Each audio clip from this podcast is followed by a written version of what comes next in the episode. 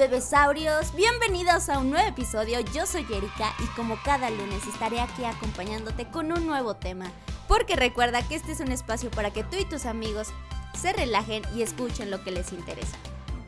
Déjame decirte que yo estoy muy feliz, muy contenta, muy vivarachera porque tengo a la primera, sí, así como le escuchas, a la primera invitada y es una persona que yo amo con todo mi corazón, que la adoro. Eh, ella es mi prima, ella se llama Ciania, pero le decimos la chule. Esa ya es una larga historia. Eh, para ustedes y para mí va a ser la chule. Entonces, un fuerte aplauso, por favor, para la chule. ¿Cómo estás, chule? Cuéntanos un poquito más de ti para que te conozcan. A ver, échale, tú échale, Candela. Yo estoy muy bien, muchas gracias por invitarme. Me siento muy feliz de ser la, primera invitada del podcast. Ajá. Este bello podcast. Eh, pues yo soy Chule, como ya dijo. Me llamo Ciania, un nombre muy entre común y no. Tengo mis 17 añitos. Orgullosamente lesbiana, o sea, como si le fuera o sea, como si le fueras equipo de fútbol, que te sientes muy orgulloso. Así me siento yo siendo lesbiana, muy orgullosa, muy feliz. Eh, mi último, ando en mi último semestrito de prepa y nos vamos para la uni. Ok, pues ya como vieron, como escucharon más bien, pues ya no es una niñita, ya es una jovenaza. ¿Cómo te gusta que se llamara el tema? Podemos dejar, o sea, como. Iba a decir experiencia lésbica, pero soy muy porno. soy muy porno eso. El día de hoy vamos a hablar sobre el lesbianismo y de una vez te voy a decir dos cositas. Una, este no va a ser un capítulo como ya te tengo acostumbrado, de que te tengo pues que información, y datos curiosos, no, no, no. Va a ser una platiquita con mi prima con todo esto que tiene que ver, pues estas duditas que ha tenido, todo este camino recorrido con esta aceptación y con, con el ser ella misma. Y otra, otra cosa que te iba a decir. Todo lo que se diga aquí va a ser muy independiente a lo que a lo mejor y muchas personas pueden pensar. Ya sabes, cada cabecita es muy diferente y son pensamientos súper, súper diferentes. Entonces, si ella dice algo o yo digo algo y a ti no te cacha, porfa, no te vayas a enojar, solamente disfruta el capítulo y respeto ante todo, ¿va? Entonces, ahora sí, podemos dar inicio a este, a este temita. Dime ¿Cómo fue tu experiencia, como muchos dicen, de salir del closet? Pero también quiero que me digas qué es lo que tú piensas o qué opinas cuando dicen esta frase de salir del closet, porque yo no estoy muy de acuerdo, pero como digo, yo tengo una opinión y tú tienes una opinión muy diferente y me gustaría saber, pues, qué opinas. Mira, para empezar, para mí el closet no existe, la verdad. El closet es una forma que siento yo que los heterosexuales nos pusieron a nosotros y nosotros, para no sentirnos como ofendidos o así, siento que lo hicimos nuestro y decir, sí, estoy en el closet, no tengo ningún problema. Pero para mí jamás existió ese closet porque yo jamás me sentí en el closet. En parte yo fui siempre sincera conmigo misma, en el sentido de que a lo mejor en mi casa fingía ser otra persona, que eso es lo que yo creo que, que a lo que se refiere en estar en el closet, fingir ser otra persona. Pero el closet no existe, amigos, en mi parecer, porque solo fingimos ser otra persona que no somos, no nos sentimos libres, no nos sentimos aceptados a lo mejor, a lo mejor tenemos este el miedo de que nos rechacen, de que nos traten mal, de que nos hagan una grosería, pero amigos, el closet no existe el closet es una vil eh, metáfora, en pocas palabras, porque yo nunca estuve en uno. Yo siempre fui muy sincera con mis amigos al principio y fingí ser otra persona ante mi familia. Eh, cuando sentí la confianza fue cuando le conté primero a mis primos y sentí un peso menos en mí, me sentí mejor, me sentía más feliz, menos presionada. Ok. Y a ver, porque como tú lo mencionas, sí nos dijiste a nosotros antes y como dices, te quitaste un peso de encima. Obviamente nosotros, o bueno, yo voy a hablar por mí, yo no me di cuenta de, de esto hasta que tú me lo dijiste. Obviamente yo lo acepté, te apoyamos porque pues eres familia y porque eres una persona que, vale mucho y te queremos demasiado. Pero, ¿cómo pasó esto? O sea, ¿qué te hubiera a ti gustado escuchar cuando eras más niña? O cuando tenías esta duda de, es que si me gustan las nenas o no me gustan, o qué está pasando conmigo. Porque creo que, o quiero pensar que en algún momento tuviste esa duda. Pues la verdad, a mí, la verdad me hubiera gustado escuchar o ver que era, que era algo que no era malo. Porque yo fui creciendo y yo supe, o sea, yo sabía que me gustaban las niñas como en primaria porque yo veía a las niñas y decía, la niña es muy bonita. Y a mí me decían, oye, ese niño no te hace bonito y yo era como de, ¿no? Y ya, eso era todo. Pero a mí me hubiera gustado que pues cuando iba en primaria, que me fui dando yo cuenta, era que me hubieran dicho que no es algo malo, que no es algo... que no lo hubieran satanizado. Ok. Que no lo hubieran hecho ver como lo peor del mundo, como que te vas a ir al infierno y eso, o sea, por favor. Son religiones, son cosas muy aparte que no tienen nada que ver con el que te guste alguien de tu mismo género. Entonces, la verdad me hubiera gustado que me dijeran que es algo normal, es amar a, a, otra persona en pocas palabras y que no tiene nada de malo. O sea, que fuera yo misma, simplemente. O sea que entonces desde la primaria ya, ya eras muy consciente de qué es lo que te gustaba y qué es lo que no te gustaba. Porque yo tengo amigos que sí están con esta duda, ¿no? O sea, ya están grandes y aún así siguen con la duda de es que no sé si me gusta, como que tienen ahí la espinita, como tú, ¿qué les puedes decir a esas personas que tienen esa espinita, pero tampoco no se atreven a conocer y, a experimentar esta parte? Más que nada que no se martiricen, o sea, que no se cierren en un bucle. Eh, ellos mismos, o sea, que no, no se priven de nada. O sea, realmente sé que tienes miedo, si estás escuchando, sé que estás, sé que tienen miedo y es muy normal porque es algo nuevo y las cosas nuevas dan miedo. Eh, la verdad, eh, prácticamente las personas que a tardía edad o temprana edad se dan cuenta de que les gusta alguien de su mismo sexo, no es porque les atraiga la, la persona, o sea, el sexo de la persona, o sea, si es mujer o hombre, más bien se enamoran de la persona, empiezan a sentir sentimientos por esa persona. Y ahí es cuando ellos entran en duda de por qué me está gustando una mujer o por qué me está gustando un hombre. Y es, eh, no amigo, no te está gustando una mujer o un hombre, te está gustando la persona, te está gustando su carácter, te está gustando su forma de ser, de hablar, de pensar, eh, sus ojos, su, cualquier detallito mínimo. Pero como tal, el que sea mujer o hombre, no te está gustando. O sea, eso queda en segundo término.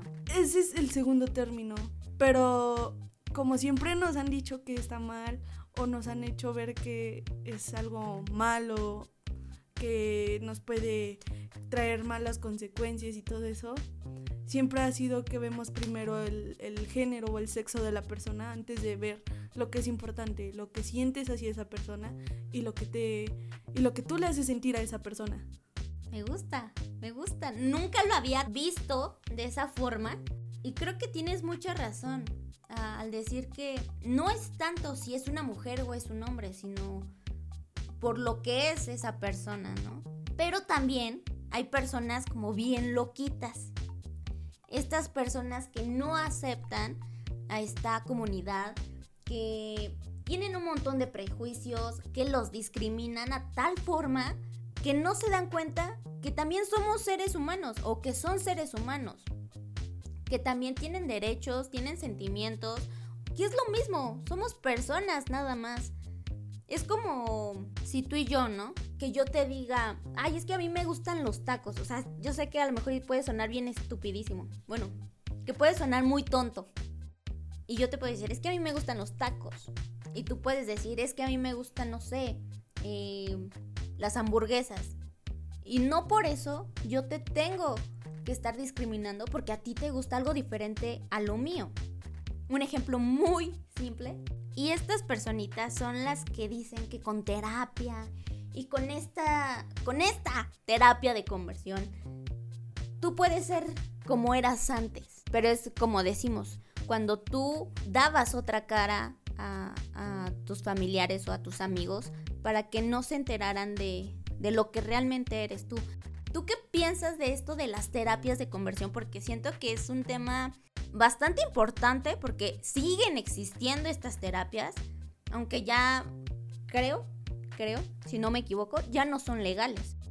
En algunos países todavía son muy legales y hasta el mismo país los no los mandan ni a terapia. El mismo país si se entera o hacen una muestra de afecto, una pareja del mismo sexo, este, los castigan en forma pública azotándolos o, así, o, literalmente los humillan enfrente. En la mayoría de los países del mundo ya es completamente ilegal las terapias de conversión. En algunos países del mundo o en estados de México todavía no es muy legal o cero legal el matrimonio igualitario, pero las terapias de conversión ya son una cosa ilegal aquí en México y la verdad se me hace una cosa muy absurda, ridícula. O sea, creo que es algo que viene más que nada de la religión.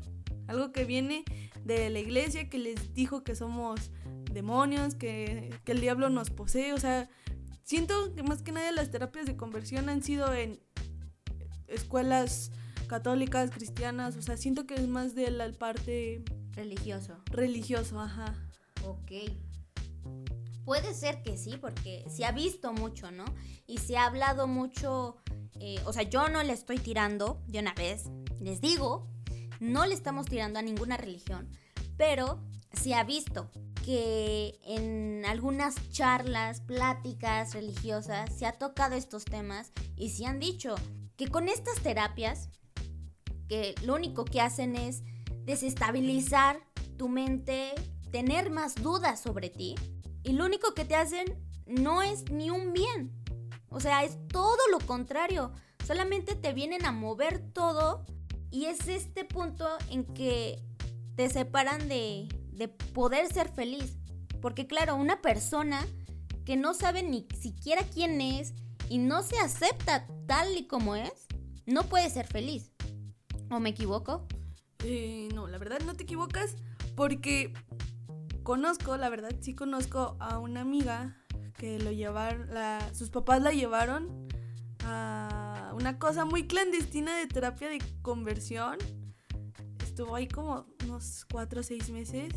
Y cuando la verdad su familia, su demás familia, aparte de sus papás, sus tíos o sus abuelos se enteraron de que la tenían como encerrada, literal, la sacaron y creo que sus tíos pidieron su custodia. no inventes.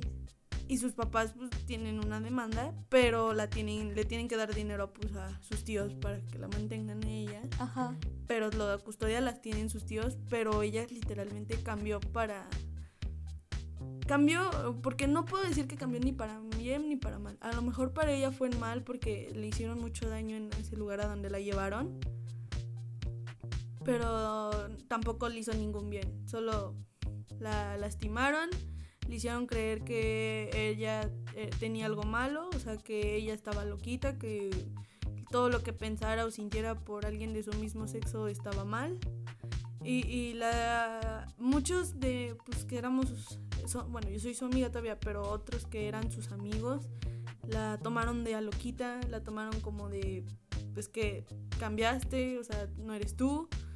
Y yo la verdad todavía fui a, a su casa, fui a verla y más que nada traté de estar de, con ella todo el tiempo que pude. Apoyándola. Ajá, apoyándola, porque digo, si yo estuviera en tu situación. Claro, es que es muy fuerte. O sea, yo creo que pasar por esto es demasiado fuerte porque, gracias a Dios, no te ha tocado, y qué bueno, pero hay a mucha gente que le ha tocado que sí se la llevan. O sea, y, a la fuerza. Y no sabemos si en estos lugares les pegan. Eh, claro, hay un, un maltrato psicológico muy grande y es lo que tú decías, cambian. Completamente cambian. O sea, si tú conocías una persona con un. con unas características o con una esencia muy alegre, muy feliz. O sea, les puedo asegurar que si esa persona al estar en.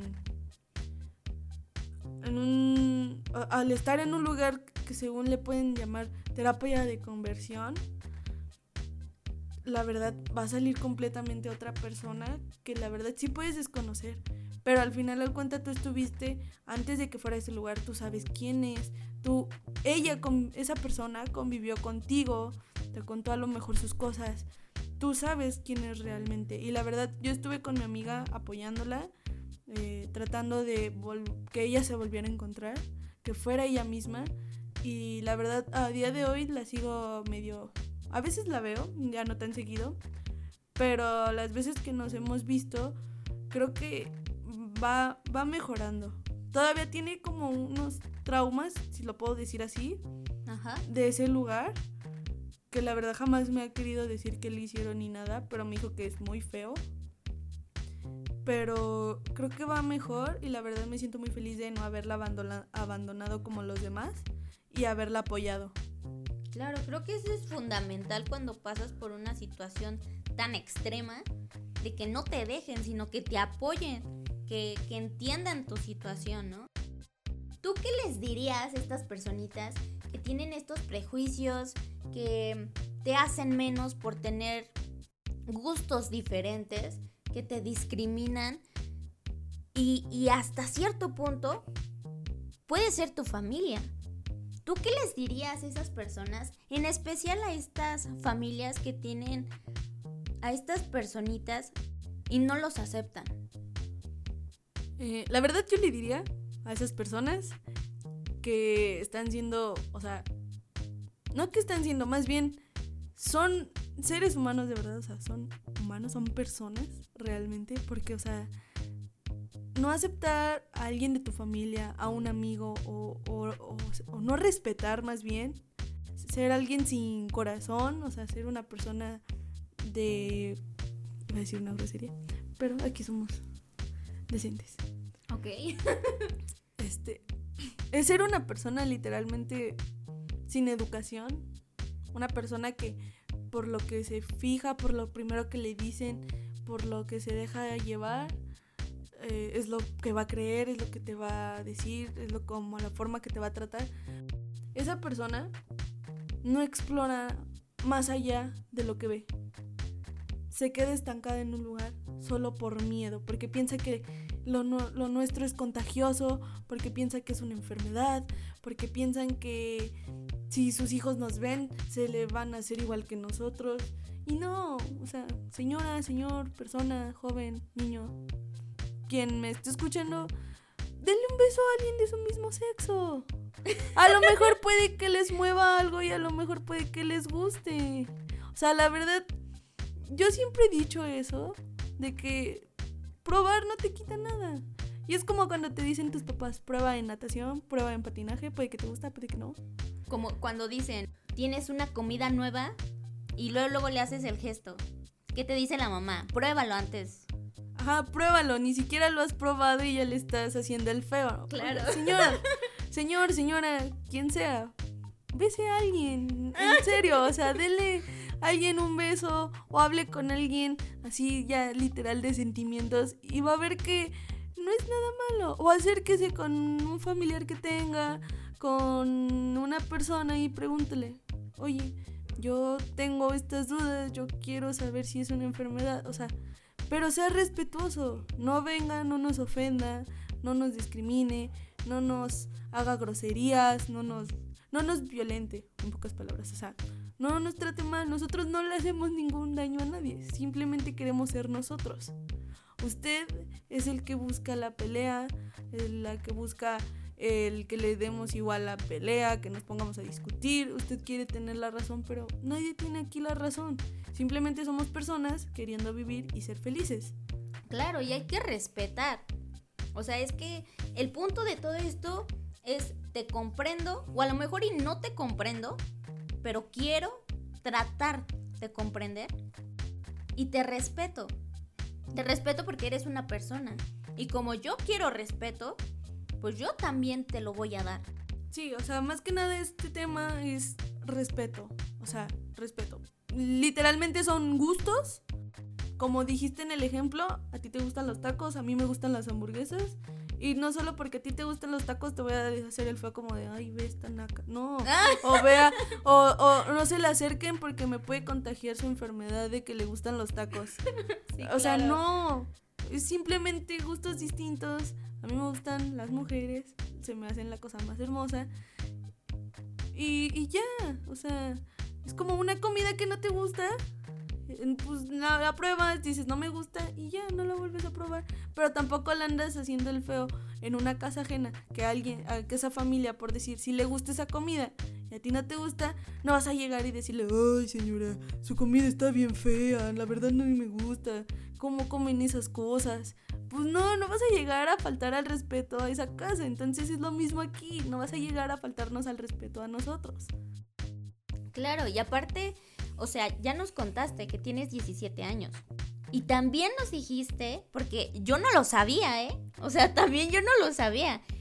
Ya te habías dado cuenta que te gustaban las niñas desde la primaria. Entonces ya llevas un caminito de, autoconocimiento y me encantaría que, que nos contaras qué es lo que has aprendido en todo este camino. Pues mira, la verdad, yo en la primaria sí me di cuenta que eran mis gustos. Pero yo era muy aferrada, igual que pues, era una niñita, tenía miedo, no conocía muy bien el tema sobre ser gay, sobre la comunidad, no sabía nada.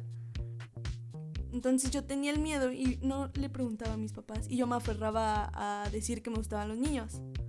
Pero yo muy dentro de mí sabía que se me hacía más bonita Valeria que este... Que Juanito. Que Juanito, ajá. Entonces son cosas muy, muy... Mm, sí es un camino, como lo dices, muy largo, de irse conociendo, de ir sabiendo, a ver, ¿por qué me gusta ella y no me gusta él? ¿Por qué me gustan más las personalidades de ella y no las de él?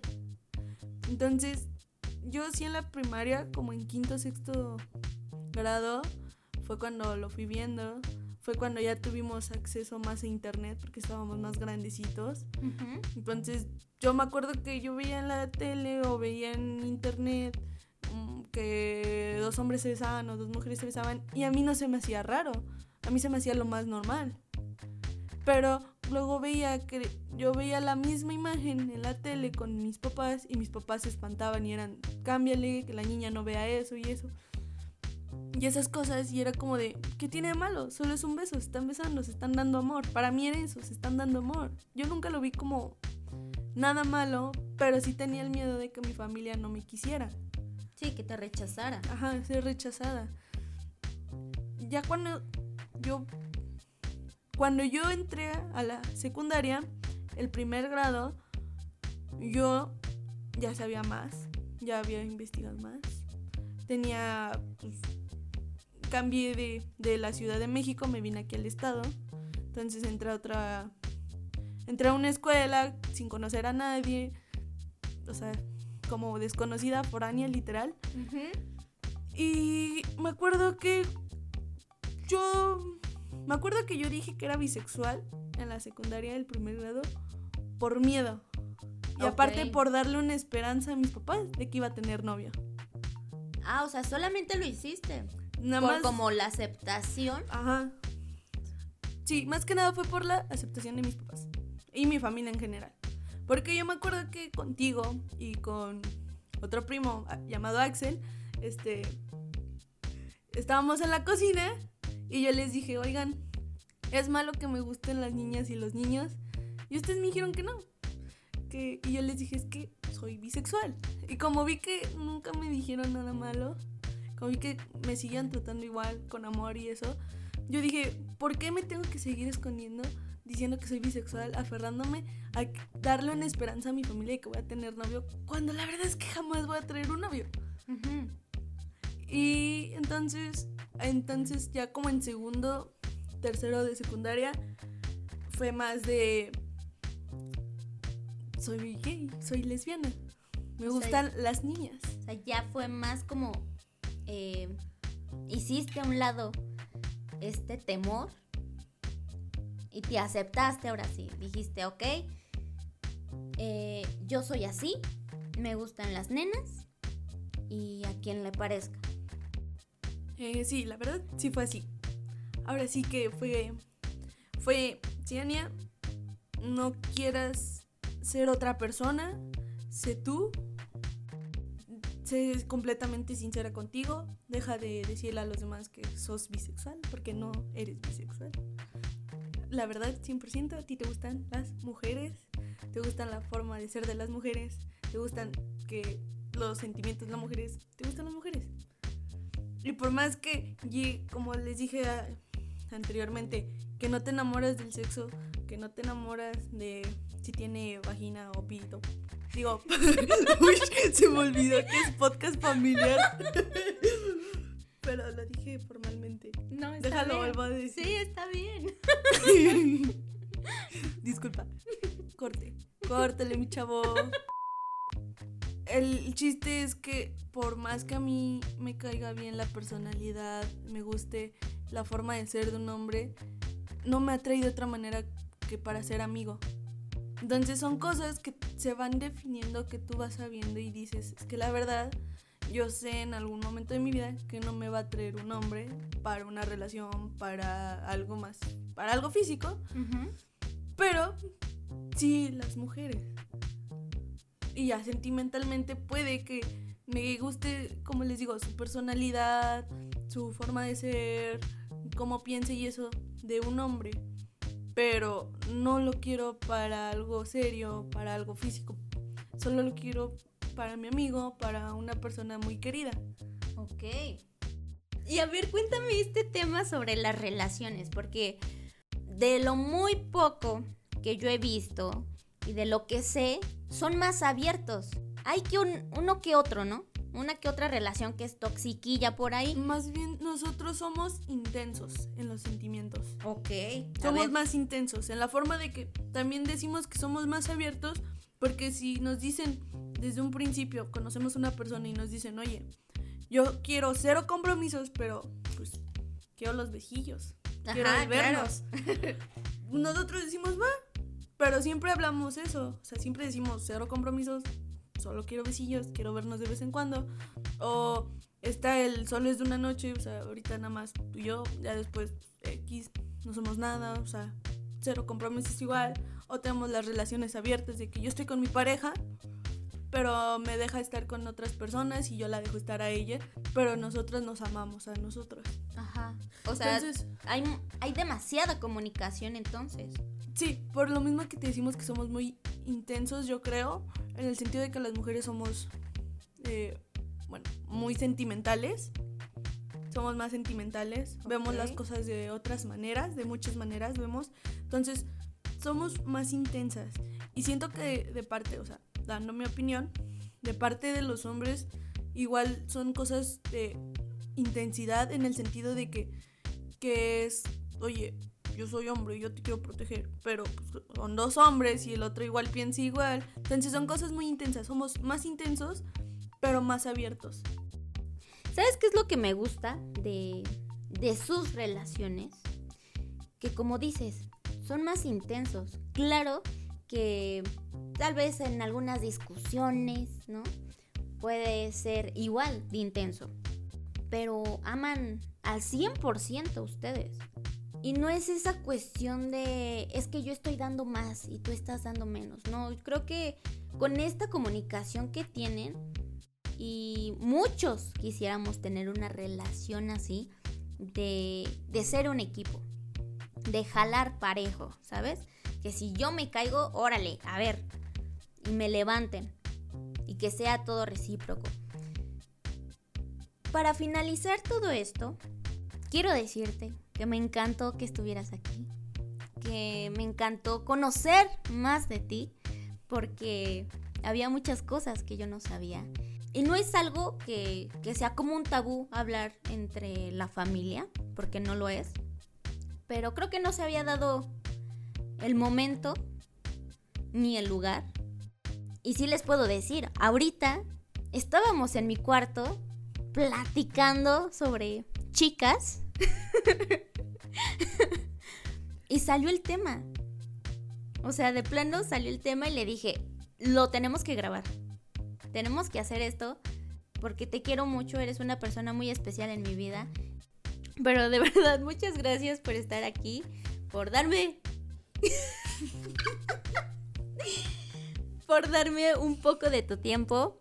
Y me gustaría que nos dijeras alguna frase o algo que cambió tu perspectiva y te hizo querer avanzar o que te motivó para continuar con esto y, ya no sentir miedo?